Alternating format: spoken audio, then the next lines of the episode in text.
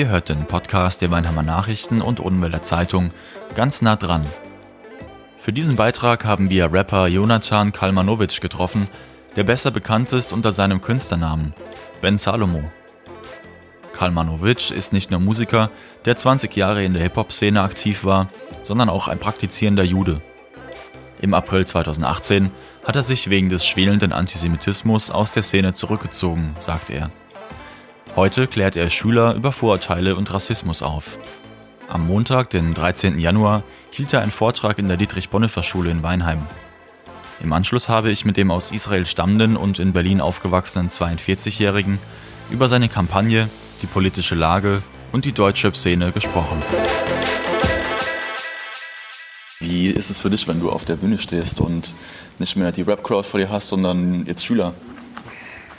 Ich habe eine Entscheidung getroffen, der Rap-Szene den Rücken zu kehren. Ich habe eine Message, die ich äh, habe, weil ich glaube, dass wir in Zeiten leben, in denen es wichtig ist, ähm, dass man Gesicht zeigt und Position bekennt.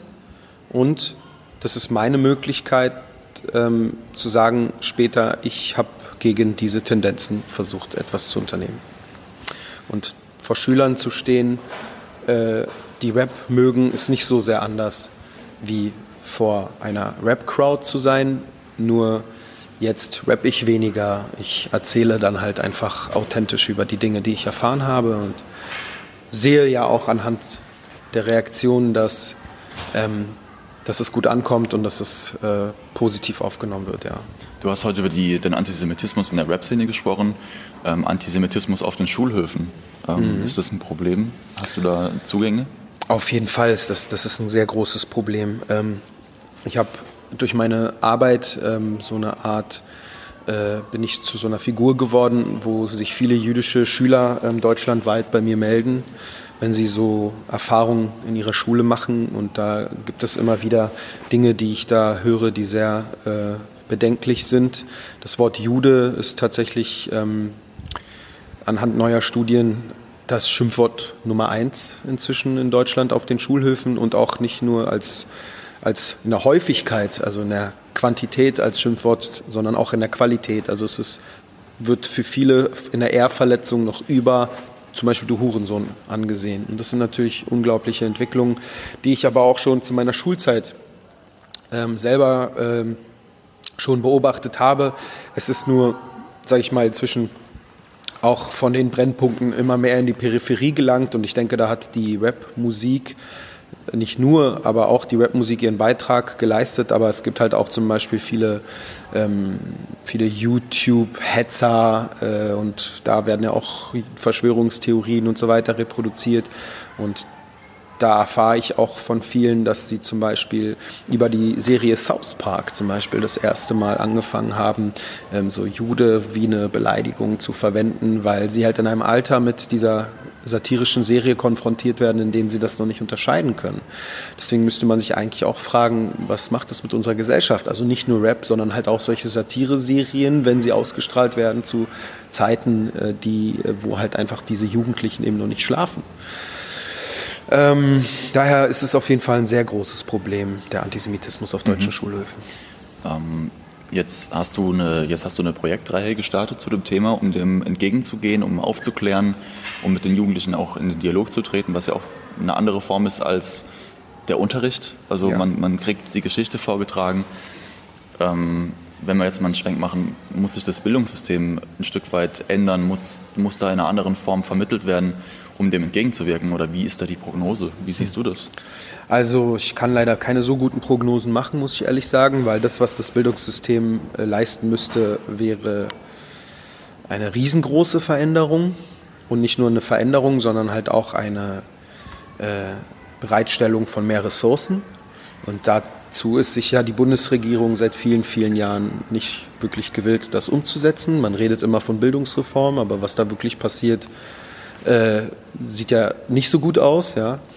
Und ähm, auch was die Vermittlung, äh, was Antisemitismus ist, sehe ich definitiv, dass da Defizite herrschen. Die meisten, die meisten Jugendlichen lernen nicht wirklich, was Antisemitismus ist. Viele Lehrer wissen eigentlich auch nicht richtig, was Antisemitismus ist. Ähm, da müsste es eigentlich in der Schüler, äh, in der Lehrerausbildung und eigentlich auch in der Fortbildung für Lehrer ähm, Angebote geben, die nicht bloß freiwillig, sondern zur Pflicht gemacht werden müssten. Und ein weiterer Punkt ist wichtig, und zwar der israelbezogene Antisemitismus. Da würde ich sagen, aktuell das größte Einfallstor für alle Formen des Antisemitismus ist, wo sich dann alle, wenn diese Tür aufgeht, die anderen wie so im Windschatten dann durch die Tür schlüpfen. Ähm, da muss halt auch viel Aufklärung betrieben werden. Äh, die Narrative, die zum Beispiel online in irgendwelchen, auf irgendwelchen Seiten von Rechtsextremisten oder Islamisten oder irgendwelche YouTube-Pseudo-Dokumentationen, die da vermittelt werden, um diesen Narrativen zu widersprechen, müssen die Lehrer, müssen die Schulen äh, fortgebildet werden auch die Geschichte Israels und seine Entstehung, äh, das ist hier in den Schulbüchern in Deutschland, wie ich das von verlässlichen ähm, Wissenschaftlern mitbekommen habe, sehr mangelhaft. Mhm. Da ist Israel plötzlich da und es wird nicht wirklich erklärt, wieso Juden genau dort ein Land haben dürfen, weil sie von da stammen auch. Und, ähm, und ähm, auch das Judentum zum Beispiel nicht irgendwie erst seit Holocaust eine ein Teil Deutschlands ist, sondern Judentum ist Teil Europas seit 321 nach Christus. Ähm, das sind so alles Sachen, die hier nicht stattfinden in der Aufklärung und auf diese Art und Weise äh, lässt sich, lassen sich Juden und das Judentum weiterhin trotz Gedenken und trotz irgendwie Aufarbeitung, die meiner Ansicht nach auch nur halbherzig gemacht worden ist, ähm, trotzdem lässt sich dann hier entsteht hier immer noch das Gefühl, Juden seien irgendwie die anderen und die gehören nicht wirklich zu uns. Und Israel ist halt auch irgendwie nicht, nicht, nicht so richtig dort im Nahen Osten und all das.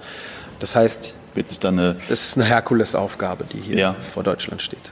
Wird, denkst du, das Problem wird sich vielleicht in den nächsten Jahren noch, noch verstärken? Weil man hat ja auch diese Bewegung durch ähm, ja, 2015, die, die Flüchtlingswelle, man hat ja den europäischen Antisemitismus, der den arabischen Antisemitismus beeinflusst hat. Da gibt es jetzt wieder eine Rückkopplung. Ähm, das ist ein recycelter Antisemitismus. Genau. Wie, siehst, so wie will, siehst du das? Wird das nochmal noch, noch mal eine, andere, eine andere Qualität kriegen, einen anderen Charakter? Ähm, also ich glaube, es hängt sehr davon ab, wie die Politik sich entwickelt, wenn sie endlich sagt, wir werden, wir, wir sind wirklich gewillt, nicht nur ähm, irgendwelche Floskeln und Sonntagsreden zu halten, sondern wirklich Geld in die Hand zu nehmen und auch außenpolitisch äh, so zu handeln, dass es so den Kampf gegen Antisemitismus innenpolitisch nicht konterkariert, indem man zum Beispiel Regimen oder Staatsführern, die den Holocaust leugnen, eben mit der Ablehnung begegnet, so wie man es hier in Deutschland mit Politikern machen würde, die den Holocaust leugnen oder ihn relativieren. Ja, also zum Beispiel zu der AfD keinen Kontakt zu haben, dann bedeutet das eigentlich auch zum Iran äh, ein stiefmütterliches Verhältnis aufzubauen, ja, oder zumindest ordentlich zu kritisieren. Momentan habe ich den Eindruck, die Menschen glauben, dass, da kümmert sich schon irgendjemand drum. Mhm. Aber das ist ein Trugschluss. Das, das Gleiche haben halt auch vor, vor, vor 70, 80, 90 Jahren die Leute gedacht, da wird sich schon drum gekümmert, mach, soll ein anderer machen. Aber äh, genau das ist es. Deswegen nehme ich auch gerne dieses Zitat in meinen Vortrag rein. Damit das Böse obsiegt, reicht es, wenn die, An wenn die Anständigen halt schweigen und nichts tun. Das ist ein gutes Stichwort, was du sagst, nämlich ähm, vor 60, 70 Jahren. Ähm, 2018 gab es einen Anstieg der ähm, Straftaten, mhm. Ähm, antisemitisch geprägt um 60 Prozent. Mhm. Ähm, wir haben, wir haben äh, eine Aussage von einem Antisemitismusbeauftragten in Deutschland, mhm. der Juden empfiehlt, die Kippa nicht überall zu tragen. Mhm. Ähm, wie geht es dir persönlich damit? Ja, also das macht mich natürlich total traurig und wütend, weil ähm, wir müssten eigentlich die Bevölkerung empowern und ich verstehe, wie Felix Klein das ja meinte. Es geht nämlich darum auch, dass, sie, dass jüdische Menschen äh, sich nicht in, dass sie nicht in Gefahr geraten. Aber auf der anderen Seite ist es halt auch äh, kontraproduktiv, weil das verstärkt im Prinzip, dass die Juden das Gefühl haben, hier in diesem Land nicht mehr sicher zu sein. Und auch viele so aus meiner Generation und jünger denken an Auswandern, weil sie das Gefühl haben, hier wird man nicht beschützt von diesem Land. Und die Aussagen von Felix Klein, die sind ja eigentlich eher ein Resultat von Dingen, von anderen Dingen, wie zum Beispiel, wenn 2014 eine Synagoge in Wuppertal mit Molotow-Cocktails beschmissen wird. Und 2018 ein Düsseldorfer Landgericht entscheidet, dass dieser Molotow-Cocktail-Anschlag nicht ein Hassverbrechen, ein antisemitisches Hassverbrechen war, sondern zu weit gegangene Israel-Kritik. Das ist Justiz, die das macht. Dann ist das beschämend für dieses Land. Und das sind auch Einladungen für den nächsten äh, potenziellen Antisemiten einen Anschlag zu machen. Genauso wie Stefan B., der diesen Anschlag jetzt in Halle durchgeführt hat.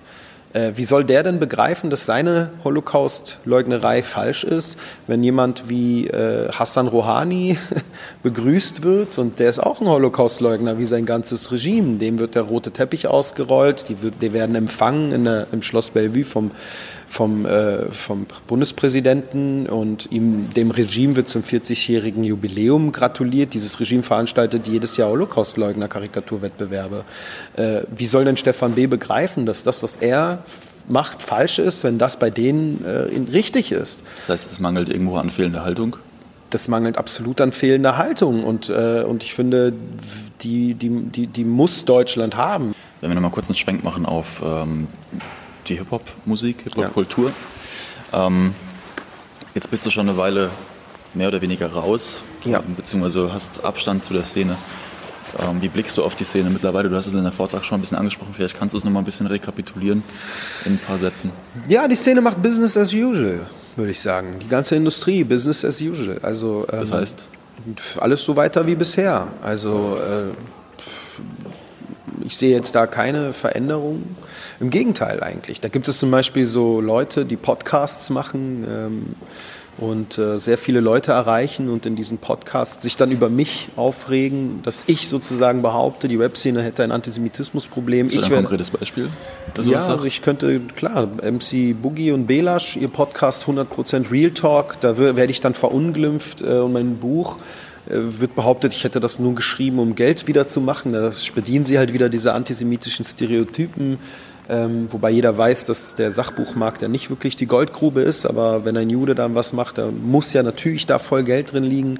Ähm, da wird dann äh, solche, werden dann solche Thesen äh, aufgestellt, wie das, ähm, das Antisemitismus äh, praktisch Hass auf Semiten bedeutet und deswegen können ja Araber keine Antisemiten sein. Also da wird dann der Begriff Antisemitismus versucht, um, um zu, den versuchen sie umzudeuten. Das ist eigentlich eine beliebte Strategie bei den Islamisten. Dann MC Boogie, der setzt dann ein und sagt solche Sachen wie, ja und überhaupt, äh, Ben Salomo redet so viel vom, äh, vom Holocaust, aber eigentlich, warum redet keiner darüber, dass auch die Sudetendeutschen Opfer des Holocaust sind? Ja, also da werden da Täter-Opfer-Umkehrung äh, wird da gemacht. Solche Aussagen treffen eigentlich nur NPD NPD-Aktivisten.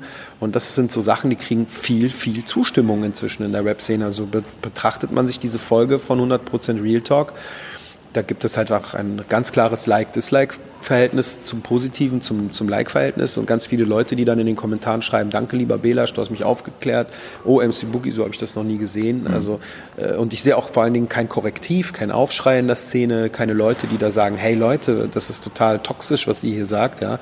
Ähm, da kommt nichts von den Rap-Medien als Korrektiv dazu, im Gegenteil, das wird halt einfach ausgesetzt, die sitzen das aus, es wird totgeschwiegen. Daher sehe ich momentan nur ganz, ganz kleine, vielleicht die, die wenigen, die mir schreiben, die sagen, dass meine Arbeit wichtig und gut ist.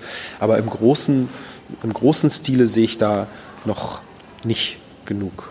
Das bedeutet, ich muss noch viel, viel mehr Leute erreichen und viel, viel mehr Schulen besuchen, bis da so eine kritische Masse erreicht ist, die bereit ist, diese Leute dann für ihre Aussagen zu kritisieren. Ja. Wie erklärst du dir das zum Beispiel auch wieder ein Teil von deinem Vortrag, dass viele Menschen, die jetzt auch ein, auch ein, entsprechendes Bildungslevel haben, ähm, trotzdem Musik hören, die in solche Richtungen gehen, dann vielleicht differenzieren zwischen, naja, das ist jetzt irgendwie Battle Rap, das sind jetzt Punchlines, das ist ja gar nicht so gemeint. Ähm, wie, wie, siehst du das? Wie, wie, kann, wie, kann man, wie kann man sowas hören und sowas gut finden, sich aber trotzdem nicht damit identifizieren?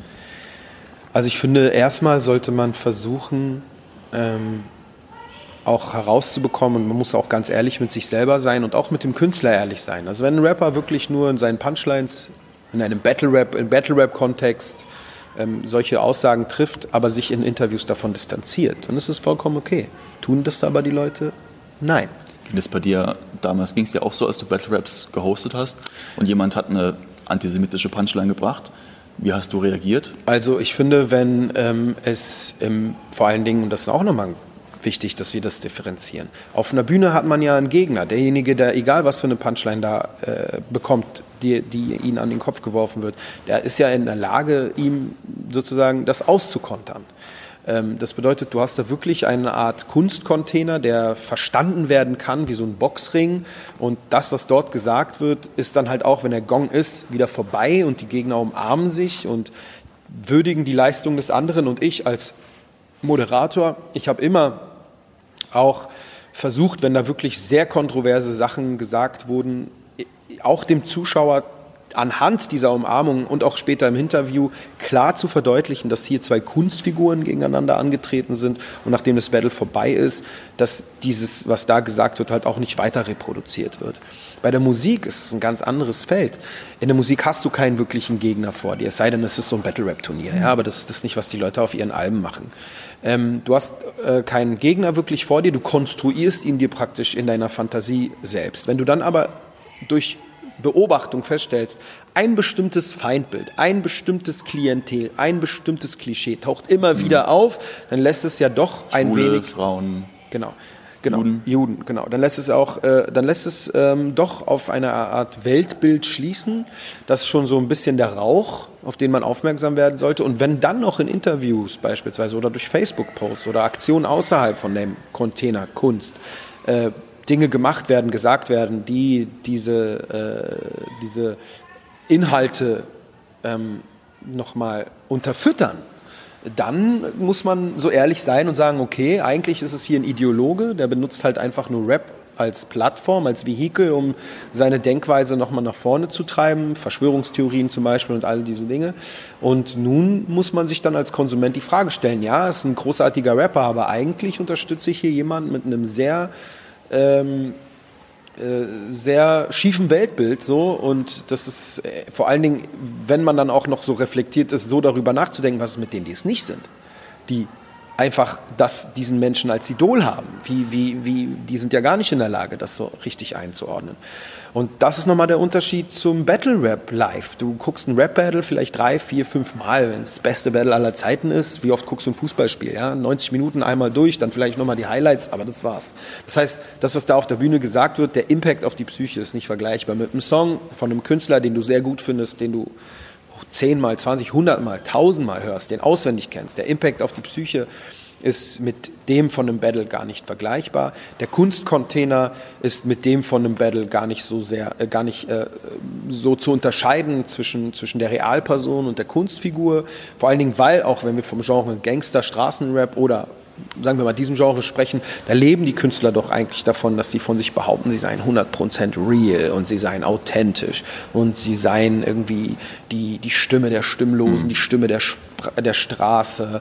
Ähm, und daher, auf der einen Seite kommt es da total auf die Authentizität drauf an, deswegen muss man halt auch die Aussagen, die da getroffen werden, auch als authentisch wahrnehmen. Ähm, bei Kollega fing das ja eigentlich mal wirklich als Kunstfigur und Karikaturfigur an. Ja. Äh, aber er entwickelte sich doch irgendwie immer mehr selbst zu seiner Kunstfigur. Und vor allen Dingen ist das daran feststellbar, dass er selbst in Interviews nicht aus seiner Rolle rauskommt. Ja, und, äh, und auch Bücher schreibt, in der er diese Rolle bedient, wo Bücher nochmal eine ganz andere Plattform darstellen. Bücher, äh, das ist ein Buch, ist nicht nur Kunst. Das geschriebene Wort. Das geschriebene Wort, das sind Thesen. So, und äh, deswegen ähm, ist da bei Kollega auch von jemandem, der von mir aus Zahnarzt ist und Kollega-Fan ist, der hat auch, auch die Verantwortung, äh, diesen Künstler und das, was er an Aussagen macht in der Musik und auch darüber hinaus richtig einzuordnen und dementsprechend die Verantwortung, wie er damit umgeht. Das war der Podcast der Weinemer Nachrichten und Unwelle Zeitung.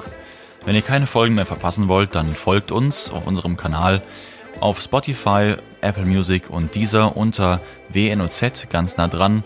Auch bei YouTube und auf unserer Website www.wnoz.de sind unsere Beiträge zu finden.